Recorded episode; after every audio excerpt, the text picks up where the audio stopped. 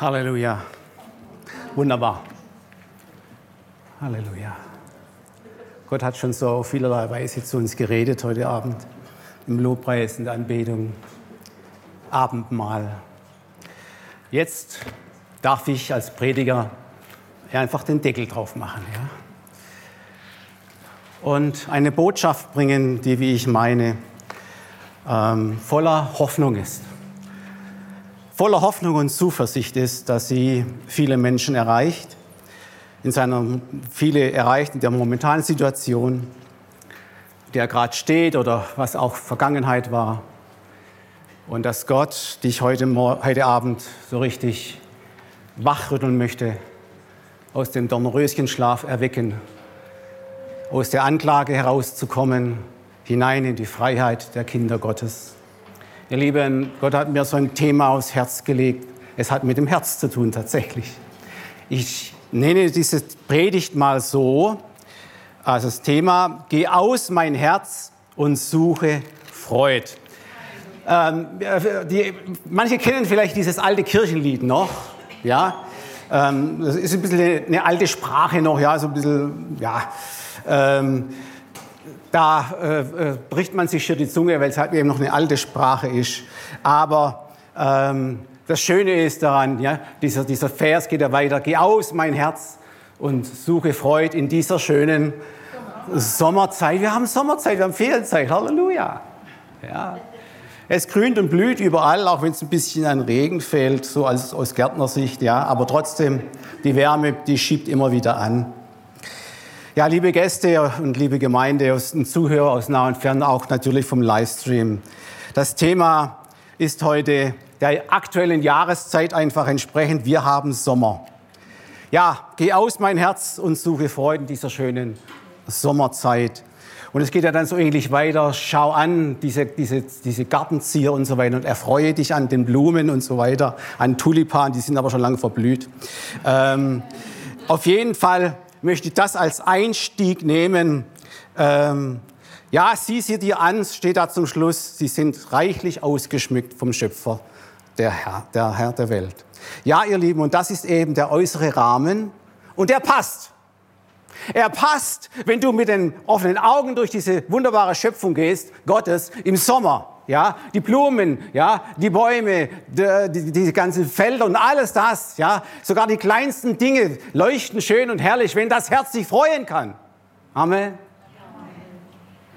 Und du staunst über diese Wunder Gottes, die da in, in, im, im Makrokosmos und im Mikrokosmos, in ganz kleinen Dingen auch geschehen. Das sind alles Dinge, die sind voller Wunder. Voller, voller Wunder. Und du kannst dich darüber freuen. Ihr Lieben, der äußere Rahmen, er passt also für ein freudiges Herz. Das Herz könnte also auch schnell immer wieder fündig werden, um in neue Jubelstimmung zu kommen und in neue Hochzeit über diese schöne Sommerzeit. Doch, jetzt kommt so ein Doch, ihr Lieben, es ist leider nicht immer so. Wir alle kennen sicher auch andere Herzenszustände, die uns gerade, ja gerade in der Nachfolge Jesu zu schaffen machen. Ja? Und das sind so richtige Freude und Kraft, Kräftekiller wenn das Herz keine Freude mehr hat. Im Gegenteil. Es geht heute Abend um Selbstverdammnis, um Selbstanklage, um ein schlechtes Gewissen und natürlich auch um befreiende Wege aus diesem Teufelskreis. Dazu möchte ich jetzt lesen zwei Verse. Altes Testament, Psalm 42, 6. Warum betrübst du dich, meine Seele? Und bist so unruhig in mir. Kennt jemand diesen Herzenszustand? Halleluja, ich rede nicht zu Engeln, ja, Gott sei Dank. Es sind noch Menschen aus Fleisch und Blut hier. Halleluja. Und dann 1. Johannes, Neues Testament, 1. Johannes 3, 19 und 20.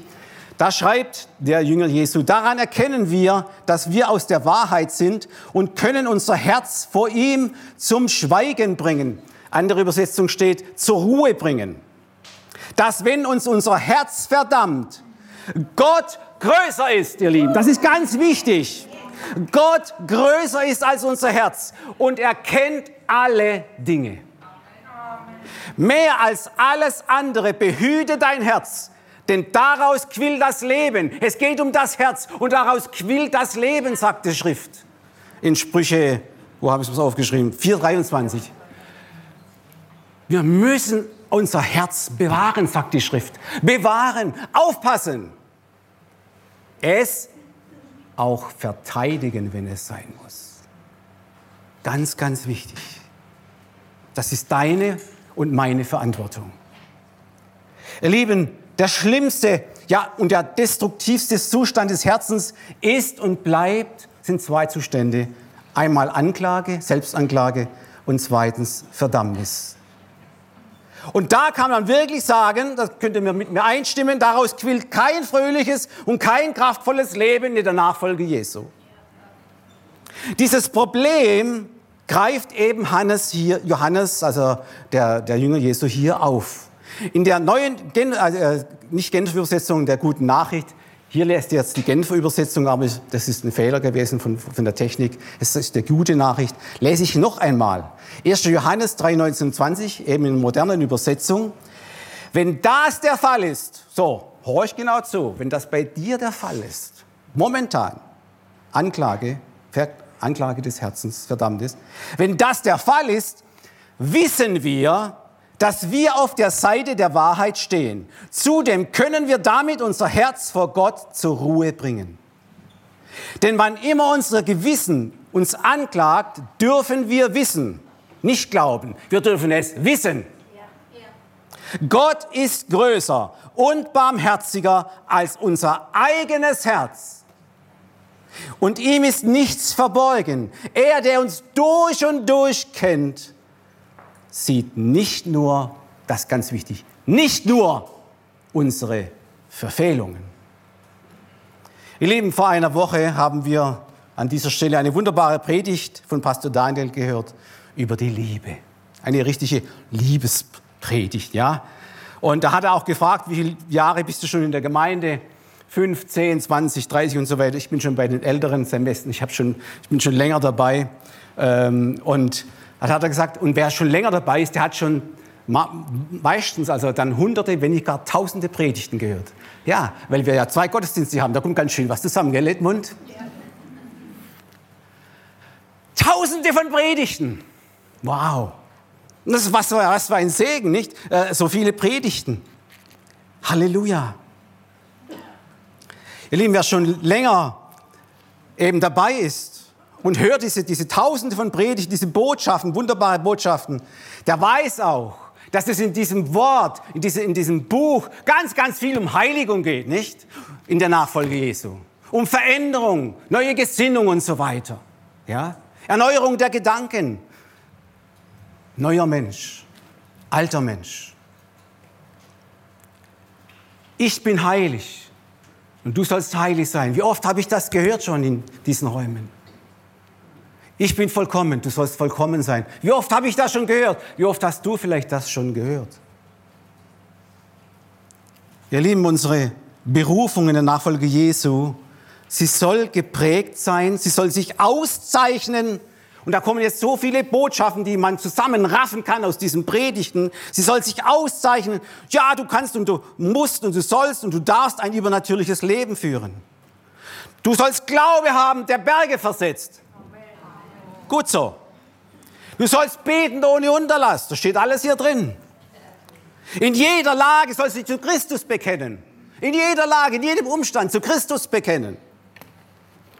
Du sollst immer, jeden Tag möglichst Menschen zu Jesus führen. Ein Zeuge sein, ein Botschafter an Christi Stadt.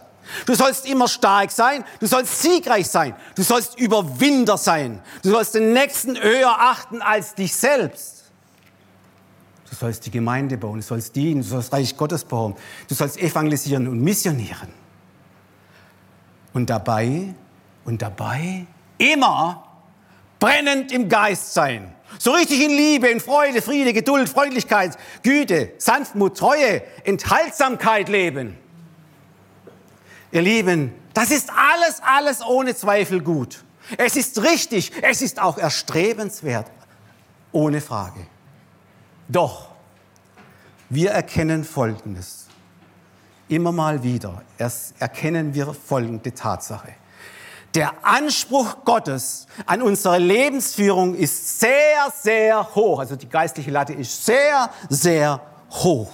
Ja? Und wir entsprechen nicht immer diesen hohen Ansprüchen Gottes in unserer Nachfolge, die die Bibel für uns hat. Wir erkennen, Anspruch und Wirklichkeit ist nicht immer kompatibel, also nicht immer übereinstimmend in meinem Leben. Und erschreckend wird uns dann manchmal so richtig bewusst und gewahr, dass wir schon ausgerechnet, ich sage es mal, ausgerechnet im höchsten Gebot, im Liebesgebot, manchmal Versager sind, elende Versager. Diese Liebe, dieses Liebesgebot, das das höchste aller Gebote ist, das Jesus uns überliefert hat, kommen wir nicht immer in seiner ganzen Fülle nach. Liebe Gemeinde, ohne Frage, was Johannes hier schreibt, hat einen Vorabschnitt. Und da geht es genau um diese Liebe. Da geht es genau um diesen Anspruch, den Gott an uns hat. Ich lese mal einen Vers einfach davor. Man muss ja, das, das sage ich meinen Bibelschülern immer, das ganze Umfeld betrachten. Wenn du, wenn du einen, eine, einen Bibelvers liest. Davor und was steht dahinter. Das nennt man Exegese, ist ganz wichtig. 1. Johannes 3,18. Was steht denn davor? Genau, da kommt diese Botschaft. Unsere Liebe darf sich nicht in Worten und schönen Reden erschöpfen. Sie muss sich durch unser Tun als echt und wahr erweisen. Oh, da hast du es wieder, ja? Wow, was für ein Anspruch, liebe Gemeinde. Ohne Frage, da, stimmt man, da stimmen wir sicher heute Abend alle zu. In starken Zeiten kommen wir diesem hohen Anspruch Gottes auch nach und sind in Hochstimmung. Ja? In Jubelstimmung, in Halleluja-Stimmung. Ja? Doch, ihr Lieben, ich, ich kenne und du kennst sicher auch andere Zeiten. Du kennst schwache Momente. Du kennst schlechte Gedanken. Du kennst unreine Motive in deinem Herzen. Plötzlich kämpfst du mit Neid, Eifersucht, mit Wut, mit Ärger, ja sogar mit Zorn und sogar mit Unvergebenheit. Die Bibel nennt das Werke des Fleisches. Versteht ihr? Das ist sehr frustrierend wenn der alte Mensch in uns ein herrliches Auferstehungsleben führt. Gerade auch auf dem moralischen Gebiet, auf dem sinnlichen Gebiet. Versteht ihr? So viele Anfechtungen, so viele Versuchungen sind da. Gerade jetzt auch in dieser schönen Sommerzeit. Da siehst du ganz wenig Stoff und viel Haut. Und Begehrlichkeiten werden geweckt und Fantasien auch. Und du kommst in Gedanken hinein, wo du eigentlich weißt, das sind unheilig. Die sind nicht, die gehören nicht zu mir. Und doch sind sie da. Wie gehst du damit um? Ihr Lieben, wer schon lange Christ ist, der kennt auch viele verpasste Gelegenheiten. Und die sind auch schlimm, die sind auch bedrückend und die klagen dich dann auch an. Du hast dich in der letzten Zeit nicht immer vor den Leuten klar zu Christus bekannt. Du hast keinen Mensch zu Jesus geführt in der letzten Zeit. Du hast keinem Menschen das Evangelium erklärt. Du hast keinen Menschen getröstet, erbaut mit dem Wort Gottes. Und das macht was mit uns, ihr Lieben. Ich möchte aus meinem Leben erzählen, ein bisschen, ein bisschen öffnen, was ich da schon erlebt hat an verpasste Gelegenheit und was Verdammnisgefühle mein Herz dann empfunden hat. Ich hatte zwei Freunde. Und diese zwei Freunde waren beide psychisch krank depressiv. Ich hatte mit ihnen Gespräche über Jesus, ja. Sie waren beide Sportler und ich war auch Sportler. Und nach dem Sport, nach dem Duschen habe hab ich mit ihnen über Jesus erzählt. Ja, habe ich. Aber ich wusste, ich wusste etwas. Ich wusste, ich sollte ihnen sie klar hinführen zu einer Lebensübergabe zu, zu Jesus, zum Leben selbst. Weil beide hatten mir schon gesagt, mehrmals, sie haben Todesgedanken. Und das ist schlimm. Das ist ganz schlimm. Zehn Prozent aller depressiven Menschen, die diese Gedanken haben und pflegen, führen es auch irgendwann in die Tat. Und beide Freunde habe ich verloren über diese Tat. Selbstmord, Suizid. Könnt ihr euch vorstellen, wie mein Herz mich angeklagt hat? Frank, eine Stimme, du hast es versäumt. Du hast es verbockt. Du hast ihnen nicht ausreichend von Jesus erzählt, nicht ausreichend Hoffnung gemacht, nicht ausreichend den Glauben gestärkt, nicht ausreichend getröstet. Und jetzt liegen sie im Grab für immer vorbei und aus. Könnt ihr euch das vorstellen? Wie es in meinem Herzen ausgesehen hat? Wie es mich angeklagt hat? Wie es mich verdammt hat? Was für schlechte Stimmung in mir drin war? Was für Vorwürfe? Was für ein schlechtes, übles Gewissen ich hatte. Ihr Lieben, da kommt man sich vor, da kommt man sich plötzlich vor, als einer, der die Sache Gottes überhaupt nicht mehr wert ist, verstehst du? Da stellst du alles in Frage, dein Christsein, deine Nachfolge, deinen Dienst. Du fühlst dich nicht mehr würdig, Jesus nachzufolgen. Du fühlst dich als Versager. Als einer, der Gott nicht gehorsam war dem Worte Gottes. Selbstanklage ist was ganz Schlimmes, ihr Lieben. Ihr Lieben, da geht es uns so wie diesem Beter, den ich vorgelesen habe aus dem Psalm, Psalm 42, 6. Ich lese noch einmal. Warum betrübst du dich, meine Seele, und bist so unruhig in mir? Eine andere Übersetzung heißt, und bist so verunsichert. Lieben, das nagt, das arbeitet, das tut etwas in dir. Diese Selbstanklage, dieses selbstanklagende Herz. Es raubt dir jede Lebensfreude. Es raubt dir jede Freude am Gebet, jede Freude, Menschen von Jesus zu erzählen, weil du bist ja mit dir selber beschäftigt, mit diesen Anklagen, mit dieser Verdammnis. Du bist ausgeknockt aus dem Reich Gottes mit Selbstanklage. Zuvor, ihr Lieben, erlebt dieser Beter in seinem Herzen einen richtigen Gefühlssturm. Ich lese mal aus der neuen Übersetzung, derselbe Psalm. Warum bin ich so mutlos? Kennst du diesen Zustand?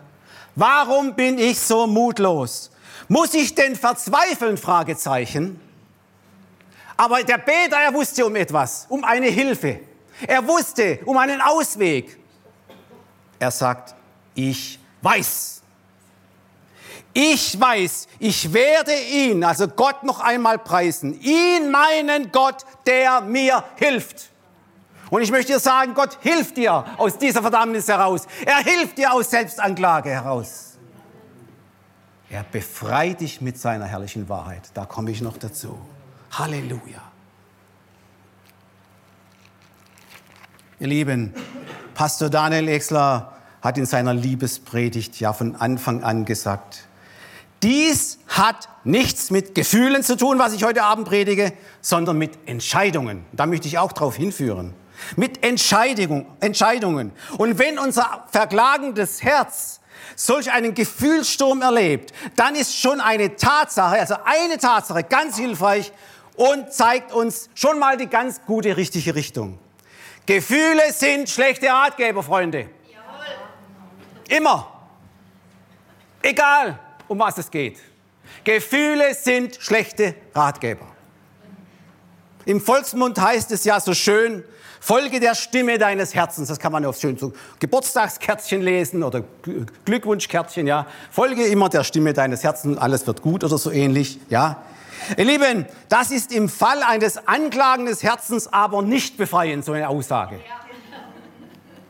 Ein erfahrener Psychologe, den ich kenne aus meiner Ausbildung her als, als Pädagoge, hat zu dieser Aussage einen tolle, einen wichtigen Zusatz gegeben. Er hat gesagt, ja, mach das. Folge der Stimme deines Herzens, aber vergiss nicht auf dem Weg dorthin dein Gehirn mitzunehmen. Es geht um Entscheidungen. Das ist ein guter Ratschlag, oder? Aber jetzt passt auf, ihr lieben Brüder und Schwestern, liebe Gemeinde. Ich habe noch einen besseren. Ich habe noch einen viel besseren, tiefgreifenden Ratschlag. Für uns Christen gilt ein noch besserer Ratschlag. Vergiss nicht auf dem Weg dorthin mit deinem Herzen die Bibel mitzunehmen. Bruder, Schwester, vergiss niemals, was Gott in seinem Wort für befreiende Wahrheiten für dein anklagendes Herz hat. Wir haben wunderbare Verheißungen drin. Ich komme immer wieder auf diese Verse zurück. Ja. In 1. Johannes 3,19 ein B-Teil. Wir können damit, was meint er mit damit? Wir können damit unser Herz vor Gott zur Ruhe bringen. Halleluja. Liebe Brüder und Schwestern, es gibt zwei Schritte, um das anklagende Herz zur Ruhe zu bringen. Seid ihr bereit? Halleluja. Erster Schritt, Schritt eins. Wir überzeugen unser anklagendes Herz. Das heißt nichts anderes als wir überreden unsere negativen Gefühle, Empfindungen, Gedanken und schlechtes Gewissen mit dem Schwert des Geistes. Es schlägt durch, sagt die Bibel. Es trennt Wahrheit und Lüge. Stimmt's? Das Schwert des Geistes, das Wort Gottes. Das ist das Richtige, das ist der richtige befreiende Ratgeber in solchen Fällen, wenn dich dein Herz anklagt. Denn unser Glaube, ihr Lieben, der basiert ja nicht auf unseren Gefühlen, sondern auf dem Reden, auf dem Handeln Gottes in seinem Wort. Der Glaube kommt aus dem Hören, das wissen wir, des Wortes Gottes, das ist Bibelschullehre. Wenn dich dein Herz gerade anklagt, dann schlag doch bitte deine Bibel auf und überrede und überzeuge dein anklagendes Herz mit dem ewigen Wort Gottes. Stelle also dein, deinen subjektiven Empfindungen die objektive, unumstößliche Tatsachen Gottes entgegen. Das ist ganz wichtig. Er sieht klar und richtig, nicht du in deinen Empfindungen und Gefühlen. Er weiß, was du brauchst. Nimm jeden Gedanken, sagt dieses Wort, jedes Gefühl, jedes Missempfindung, jede Anklage unter den Gehorsam Jesu Christi. Von Alexander dem Großen haben wir gelernt, das war nicht ein großartiger Fell, das war ein Cleverle, nicht? Das schwärmen wir uns sagen, er war ein Cleverle. Ihm wurde einmal ein, ein, Knoten gegeben, ein Wahnsinnsknoten, der soll ihn noch lösen, ob er denn so gescheit sei. Was hat er gemacht? Wer weiß es? Richtig. Er nahm sein Schwert und hat ihn durchgehauen. Zack, weg war der Knoten. Ihr Lieben, der gottische Knoten war gelöst. Amen. Jesus Christus, ihr Lieben, ist viel größer, viel mächtiger, viel herrlicher als Alexander der Große. Und er wird mit dem Schwert des Geistes diesen Knoten bei dir lösen können. In zwei hauen, dass dein Herz dich nicht mehr anklagt. Was steht denn hier drin im Schwert des Geistes für diese Situation des anklagenden Herzens? Wenn dein Herz dich verklagt, wenn Verdammnisgefühle da sind. Da steht drin, du bist und bleibst für immer sein Kind. Johannes 1, 12 bis 13. Wie viele ihn aber aufnahmen, denen gab er Macht, Gottes Kinder zu werden. Denen, die an seinen Namen glauben. Amen. Glaubst du an seinen Namen? Glaubst du an seinen Namen? Jesus sagt, wer schon an mich glaubt, ist gerettet.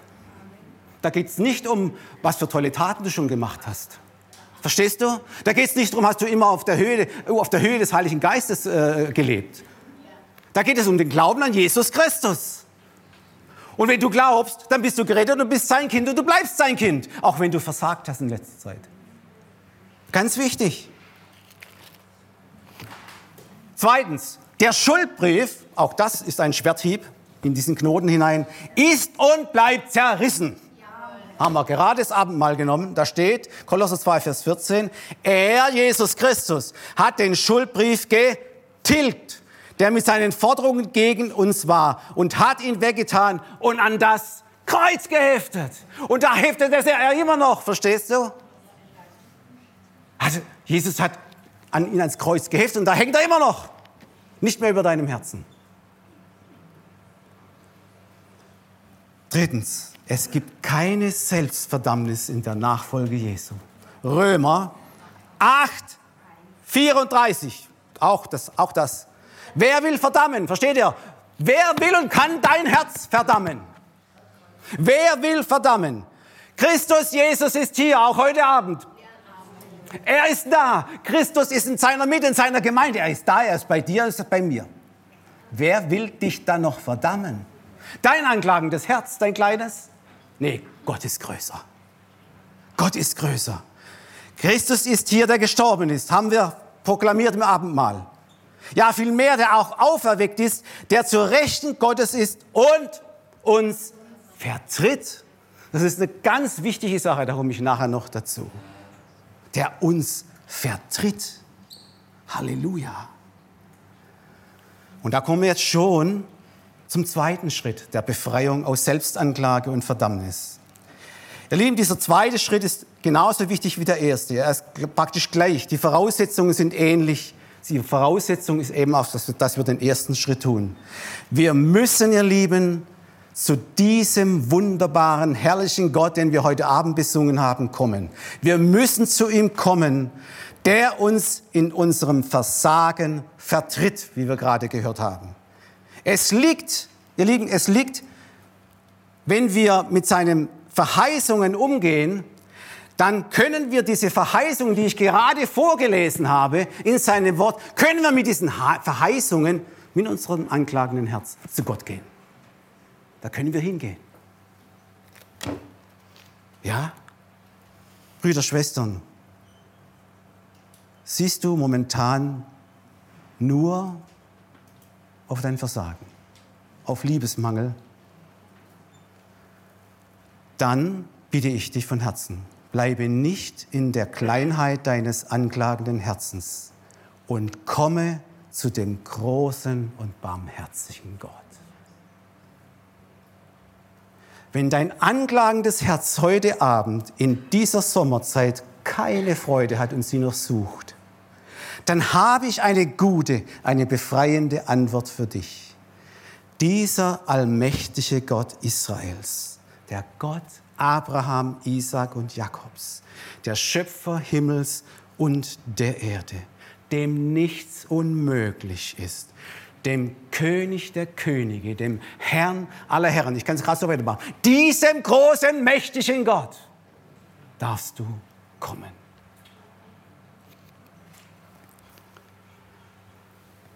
Er ist größer.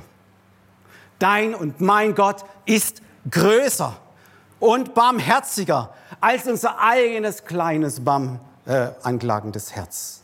Ich wiederhole mich da gerne. 1. Johannes 3, Vers 20. Denn wenn immer unser Gewissen uns anklagt, dürfen wir wissen, Gott in seiner Größe ist barmherziger als unser eigenes Herz und ihm ist nichts verborgen. Wenn dein, mein Herz oder dein Herz in Anklage ist, dann halte diesem mächtigen großen Gott sein Wort entgegen. So steht es in dem Psalmen. Mein Herz hält dir vor dein Wort. Ihr sollt mein Antlitz suchen. Darum suche ich auch, Herr, dein Antlitz. Psalm 27, Vers 8.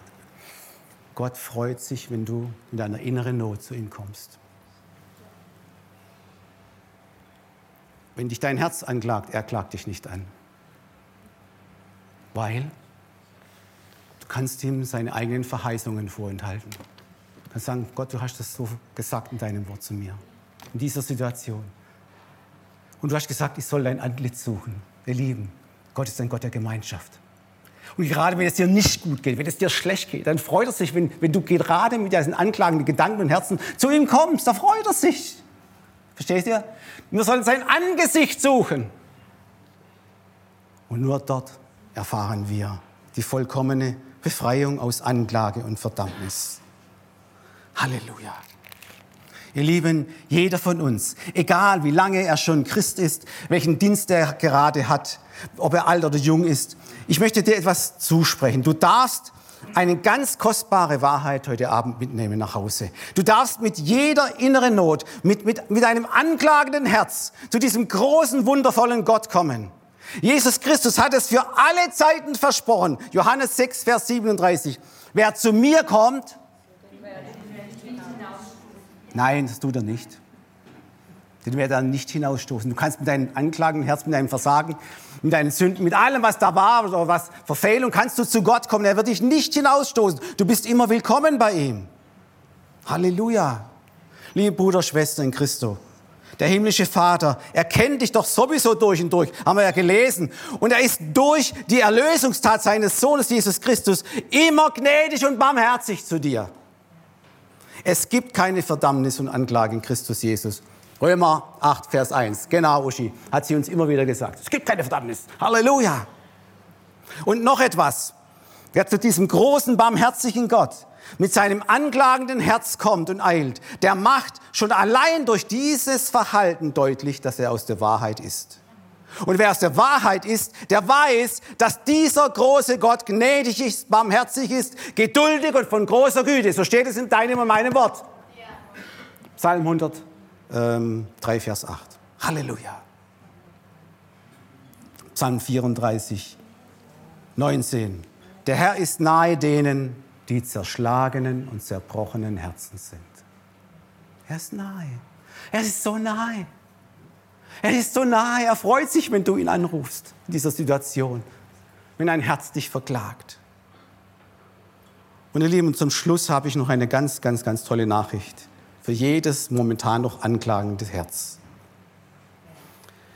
Er, der uns durch und durch kennt, steht in Johannes, 1. Johannes 3,20, sieht nicht nur unsere Verfehlungen und unser Versagen. Das ist ganz wichtig. Das ist die, neue, die Hoffnung für alle. Er sieht nicht nur deine und meine Verfehlungen und Versagen. Das ist ganz wichtig. Bruder, Schwester. Gott sieht dein ganzes Leben. Verstehst, verstehst du? Er sieht dein ganzes Leben in Christus. Nicht diesen Ausstieg, wo du gerade versagt hast. Wo du in Anklage kommst, weil du was versäumt hast. Verpasste Gelegenheiten und so weiter und so fort. Verstehst du? Hast vielleicht am Morgen nicht gebetet oder das Wort Gottes nicht gelesen. Und schon kommt Verdammnis, nicht? Dabei steht doch geschrieben, betet alle Zeit, nicht? Und so weiter. Ja? Aber lieben, Gott sieht dein ganzes Leben. Würde Gott nur, ihr Lieben, er, würde er nur auf dein Versagen, auf das Verfehlen, auf das, was schief geht, seines Bodenpersonals schauen, dann gäbe es keine Bibel, weißt du das? Dann gäbe es keine Gemeinde, gäbe es kein Reich Gottes auch hier auf Erden. Weil Gott sein Reich und seine Gemeinde baut mit Versagern, weißt du das? Immer noch mit unvollkommenen, unperfekten Nachfolgern Jesu Christi. Und das kann er machen. Kannst du ihm vertrauen? Das tut er auch. Sonst wären wir alle nicht hier. Verstehst du? Mose war ein Mörder. Was für ein Versagen. Gideon war ein Angsthase. Was für ein Versagen. Der lief da einfach davon. Jona erst. Was für ein Feigling. Haut einfach ab. Ja. Geht einfach davon. Nicht, nimmt, nimmt sich ein Schiff und geht weg. Was glaubt ihr, was in seinem Herzen nachher war? Gut, er hat ja noch, nicht? Hat, die haben sich ja alle noch gekriegt, nicht? Ja, ja. Gott hat sie alle bekommen. Er bekommt auch dich wieder in den Griff. Er bekommt auch dich wieder in den Griff. Glaub mir das, wenn du versagt hast. David, was hat der für krumme Dinger gemacht? Oh. Ehebrecher, Mörder, da kommen noch ganz viele andere Sachen dazu. Und trotzdem nennt ihn Gott einen Mann nach seinem Herzen. Kannst du das glauben? Kannst du das verstehen? Weil er bußfertig war. Weil Gott sein ganzes Leben gesehen hat. Er war wirklich ein Mann, der Gott liebte. Petrus, ein Verleumder. Was schlimmer geht es ja nicht mehr. Ein totaler Verräter Jesu. Paulus, ein, ein, ein, ein, ein Verfolger der Gemeinde. Er hat, er hat Christen getötet, ins Gefängnis gebracht, geschlagen. Was glaubt ihr, was in seinem Herzen da war? Als er sich zu Christus bekehrt hat. Gott, ich kann dir nicht dienen. Ich habe so viele falsche Dinge gemacht, total versagt. Ich habe deine Gemeinde verfolgt. Ich habe deine, deine Brüder und Schwestern verfolgt. Ich habe dich verfolgt. Nein, Gott ist auch mit dem fertig geworden. Und dieser Mann wurde der größte Missionar aller Zeiten. Er ist mit Petrus fertig geworden. Warum? Weil er sein ganzes Leben sieht. Nicht dieses Versagen vor der Kreuzigung. Weil er wusste eines. Er liebte ihn. In ganz tief in seinem Inneren hat Petrus Jesus geliebt. Und nach der dritten Frage, Petrus, liebst du mich? ist er zusammengebrochen. Herr, du weißt doch, dass ich dich liebe. Du weißt es doch. Und das weiß dein Gott auch, dass du ihn liebst, dass du an ihn glaubst, auch wenn du gerade versagt hast in der Nachfolge Jesu. Er weiß es. Er weiß deine Liebe. Er weiß deine Herzenseinstellung zu ihm.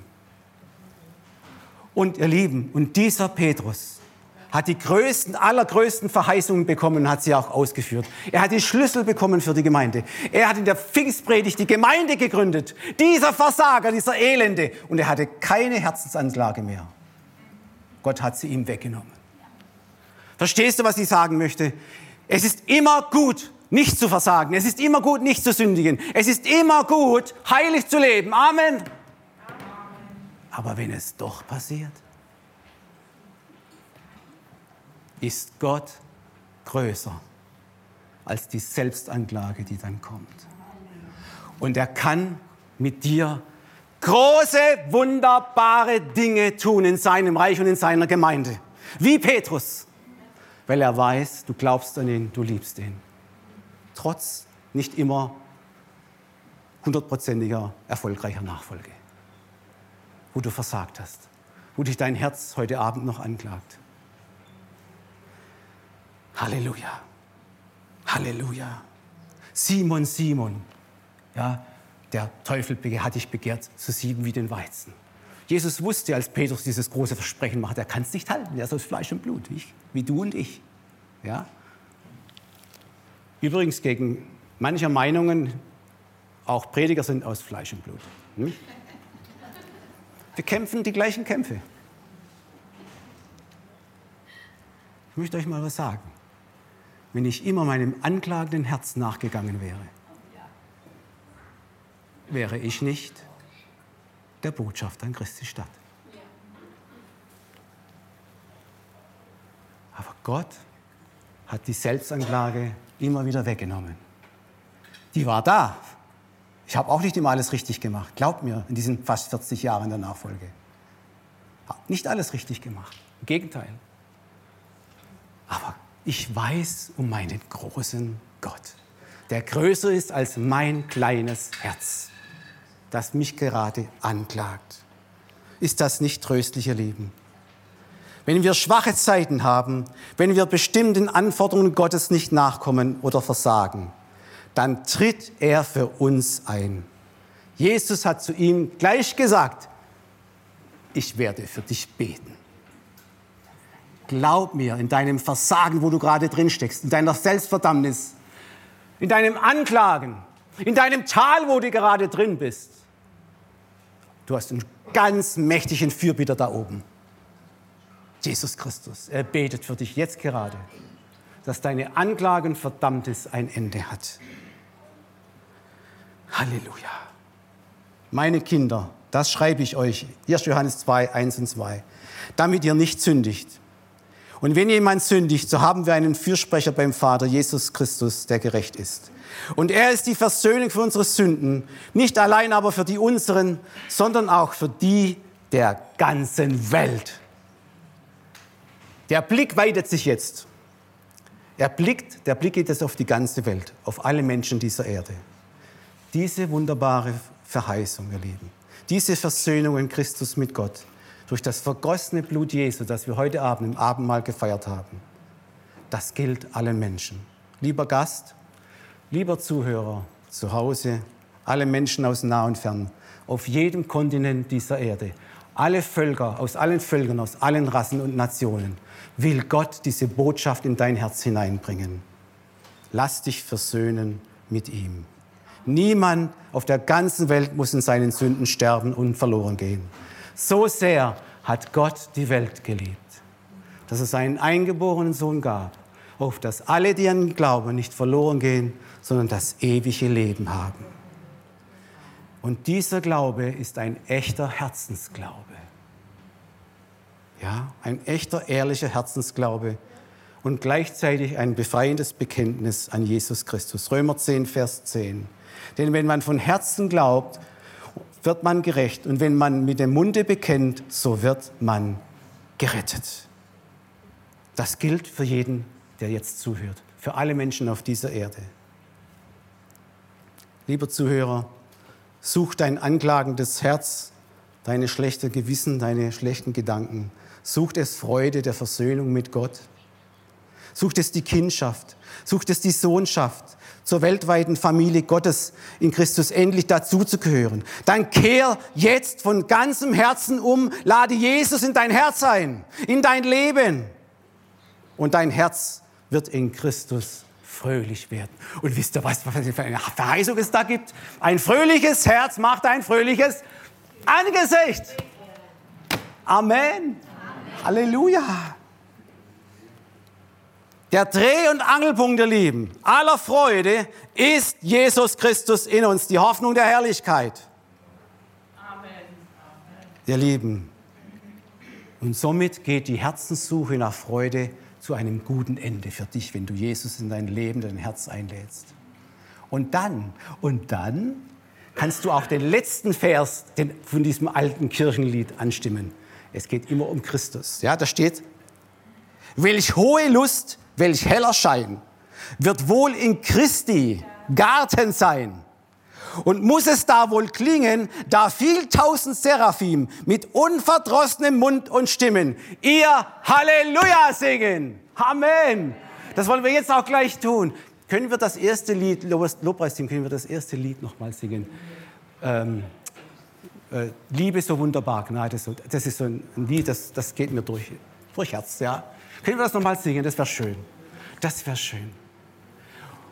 Und der Gott des Friedens, er bewahre eure Herzen und eure Sinne in Christus Jesus, bis wir uns wiedersehen. Amen. Amen.